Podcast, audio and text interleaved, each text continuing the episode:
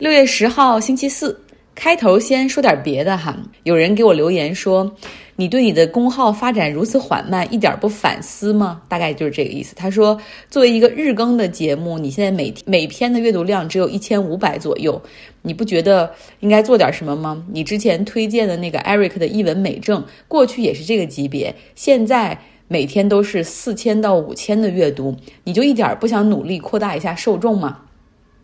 其实我当然不介意别人比我更好，比我更优秀，因为这样的人实在太多了。我还由衷的为他们开心，而且很佩服他们。其实我们的很多不快乐，都是因为活在和别人的比较之中，从小就要和别人家的孩子比一比，然后比来比去，先找一些比你强的，再找一些比你弱的，然后最后呢还安慰你一下，就是比上不足，比下有余。直到现在，我爸还是很喜欢比较。偶尔还要问我说：“你同学现在赚多少钱？你和你同事比，你强在哪儿？” 然后我觉得很好笑。他们这一代人的观念是很难改了。可怜的是我们不喜欢，还总要活在这样的阴影中。就因为你从小就是一直要这样比呀比呀，所以这种比较的意识就像植入到了大脑深层的芯片，时不时的就能够被唤醒。开不开心，生活的好不好，做的事儿有没有意义？我相信我们每个人内心比别人都更清楚自己的情况，那何必要通过比较来出个结果和高下呢？当然，以前他们是希望我们通过比较来营造出这种竞争意识、奋起，但是现在觉得这个是不明智，而且是一种有毒文化。不过话说回来呢，我这个节目的阅读量确实止步不前，这是事实。我从来没有做过什么推广，因为我内心坚信 organic growth，就是它如果好的话，自然就会涨；然后不好的话，你强推也没用。前两天和一个听众朋友聊天，他是做视频直播节目这样的一个公司哈，就养了很多主播，然后他很懂这个到底什么东西能红，什么有流量，然后我们就分析一下为什么。他说：“你看，娱乐、鸡汤、养生、美妆、时尚这些。”热门题材你是一样不占，然后你给的新闻通常也缺少爆点，就是没有标题党，而且你也没有那种能够激起大家转发的家国情怀和积雪，并且没有明显的立场和煽动，就是很平实的摆摆事实，讲讲故事。他说：“我的受众大概就是对国际新闻和地缘政治感兴趣的那种很理性的观众。那这个群体实在太小了。”说到这儿，我也是一把辛酸泪。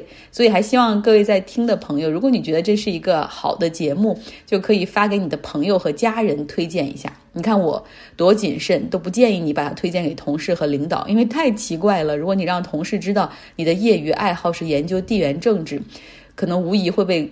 贴上一个怪咖的标签，所以这个节目要推广有难度，也希望大家帮帮忙，多谢。好，既然是一个小众的节目，那今天就冷门到底吧。今天我们讲讲中北美加勒比海地区一个冷门小国萨尔瓦多，就是非常小的一个国家，人口六百五十万，这人口密度其实并不低。他们有很好质量的咖啡，这可能是我们唯一对这个国家的了解哈。那这个国家呢，它没有。自己本国的货币，它法定的货币是美元。那现在他的总统布克尔推动了比特币成为继美元之后的第二种合法货币，议会投票大幅通过，那九十天之后，比特币就将进入到流通。总统布克尔说，这是一种金融开放啊，不仅可以吸引投资旅游业，而且还能够刺激创新和经济发展，更能够有效的改善贫富差距。我不知道他是怎么改善贫富差距的哈。他的意思是，萨尔瓦多百分之七十的人是因为没有银行账户的，所以你这样搞起了比特币之后，大家可以一下子就跨过银行那个阶段，迈入到了数字支付的这种时代，可以享受便利性。那还有一个好处就是，萨尔瓦多有很多人在海外侨居和打工，然后他们会汇款回国嘛？那他是认为用比特币汇款非常的便利。同时也要注意到，这个有非常大的波动性，对不对？我们一直都说这是 volatility，呃，就真的很不适合劳苦大众辛辛苦苦的把赚来的打工钱，然后换成比特币汇回去。比特币当然有成为一个法定货币的潜力，但不是现在，因为它波动太大了。来说一下萨尔瓦多的经济吧，它实际上基本上外外国侨民给本国的汇款，基本可以占到 GNP，也就是国内生产总值的将近百分之二十。它的产业呢，包括支柱是农业，这里是产甘蔗、玉米、椰子、咖啡豆、一些热带水果的这种地方哈。然后制造业，我不知道大家有没有发现，有很多 T 恤，你一看可能是萨尔瓦多制造的，在他们整个出口的这个占比中，百分之十六是 T 恤的出口。那相比之下呢，咖啡的出口只占他们总出口的百分之五。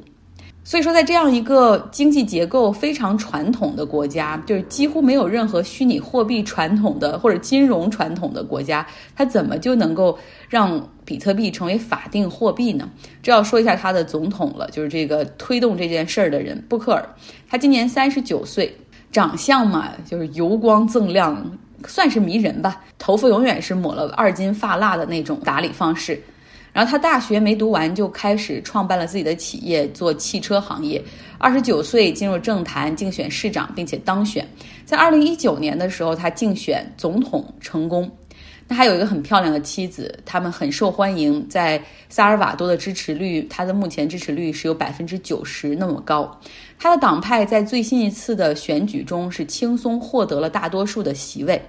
就是他也是一个民粹类型的一个领导人，大家喜欢他是因为就他那种沟通方式不同于以往的老派政客啊，也许他可以给萨尔瓦多啊，就是这种政坛的腐败低效率带来很大的变化。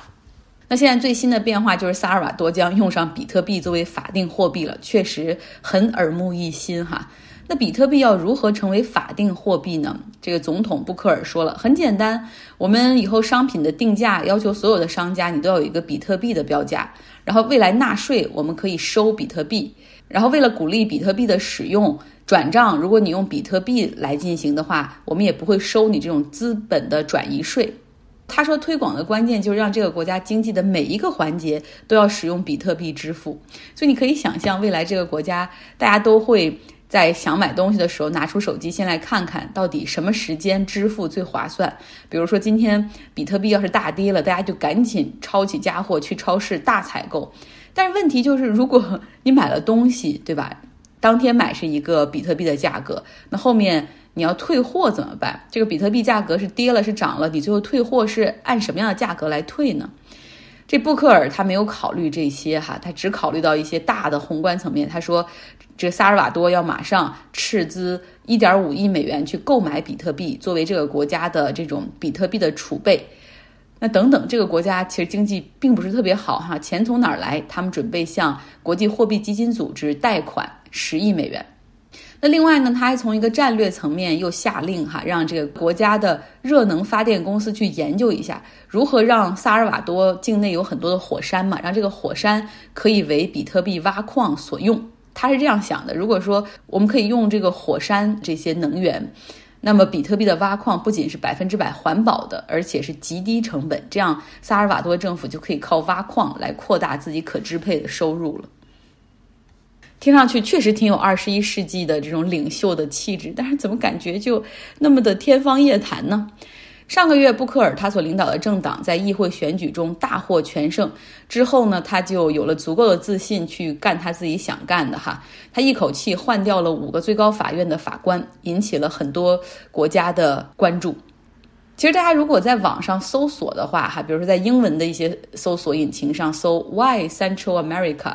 就是为什么中北美地区你都不用打后面的字，它就会自动出现 poor 贫穷，violent 社会就是治安不好，corrupted 腐败。为什么会这样呢？就是首先这里是农业主导的国家，现在经济并不是很好的，就是他们的经济结构还是比较单一。那极端天气就是农民收入的杀手，比如说干旱或者是飓风。那这个地方呢，这个帮派的火拼又比较多，治安最差的是位于危地马拉、洪都拉斯和萨尔瓦多交界的这么一个，就是类似于北方三，他们叫北方三角区。这个地方枪支泛滥，然后帮派巷战，毒品交易也比较猖獗。其实，如果稍微了解一下历史的话，你就知道哈，就是说他们其实的这个就枪支泛滥是有传统的。像萨尔瓦多，他从一九七九年到一九九二年这么长的时间里，都一直是内战的情况，就是军政府和左翼的武装。危地马拉也是如此，就是独裁者和游击队进行了三十六年的内战。然后另外他们之间有的时候还会发生战争，像洪都拉斯和萨尔瓦多本来就是你知道邻居和邻居之间总有点领土纠纷，看着不顺眼，结果呢还赶上了一场世界杯的足球预选赛，两 两个球队相遇哈，由足球比赛引发的两国之间的战争。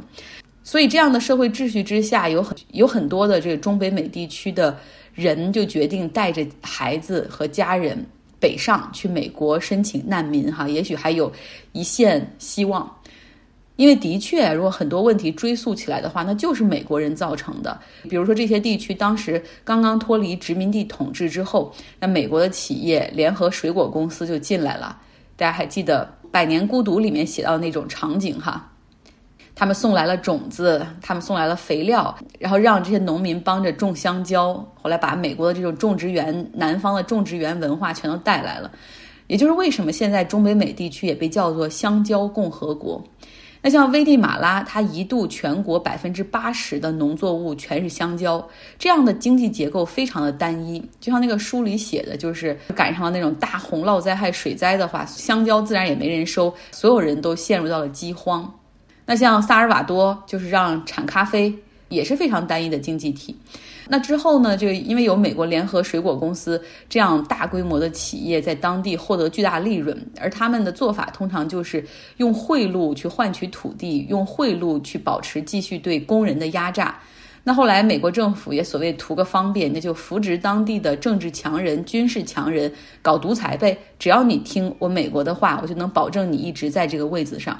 但是，一旦他们自己有点想法，要跟美国对着干的时候，抱歉，嗯，美国的 CIA 是干什么的？就是找钱、找武器、资助当地的反政府武装的，然后还可以帮着一手策划政变、推翻政府。像 CIA 更是纵容尼加拉瓜的反对武装，啊，去贩毒来赚钱，而是最后这些毒品很多又流到了美国，哈，真是很可笑。说到尼加拉瓜，就再多说一句哈，他就在。洪都拉斯的南边，大家对他了解多少呢？我是完全不知道，直到这两天看新闻的时候才发现，这个国家会在十一月七号举行大选。那现在的新闻就是反对党的候选人基本上都被抓起来了，有几个要参加竞选的党派也陆续被取消资格，dictatorship 到了极致的情况。这种事儿其实，在很多国家也在发生，哈，像俄罗斯啊、白俄罗斯之类的都有，所以我也没有抬头仔细去看。直到我听到这个新闻讲到尼加拉瓜的总统和副总统的时候，我就可以肯定这个国家是一个不同寻常的存在。他的总统和副总统是夫妻，对，就是丈夫是总统，妻子是副总统。好了，今天的节目就给大家讲到这儿。呃，希望这期冷门的节目让你对中北美和加勒比海地区多那么一丁点儿的了解。谢谢。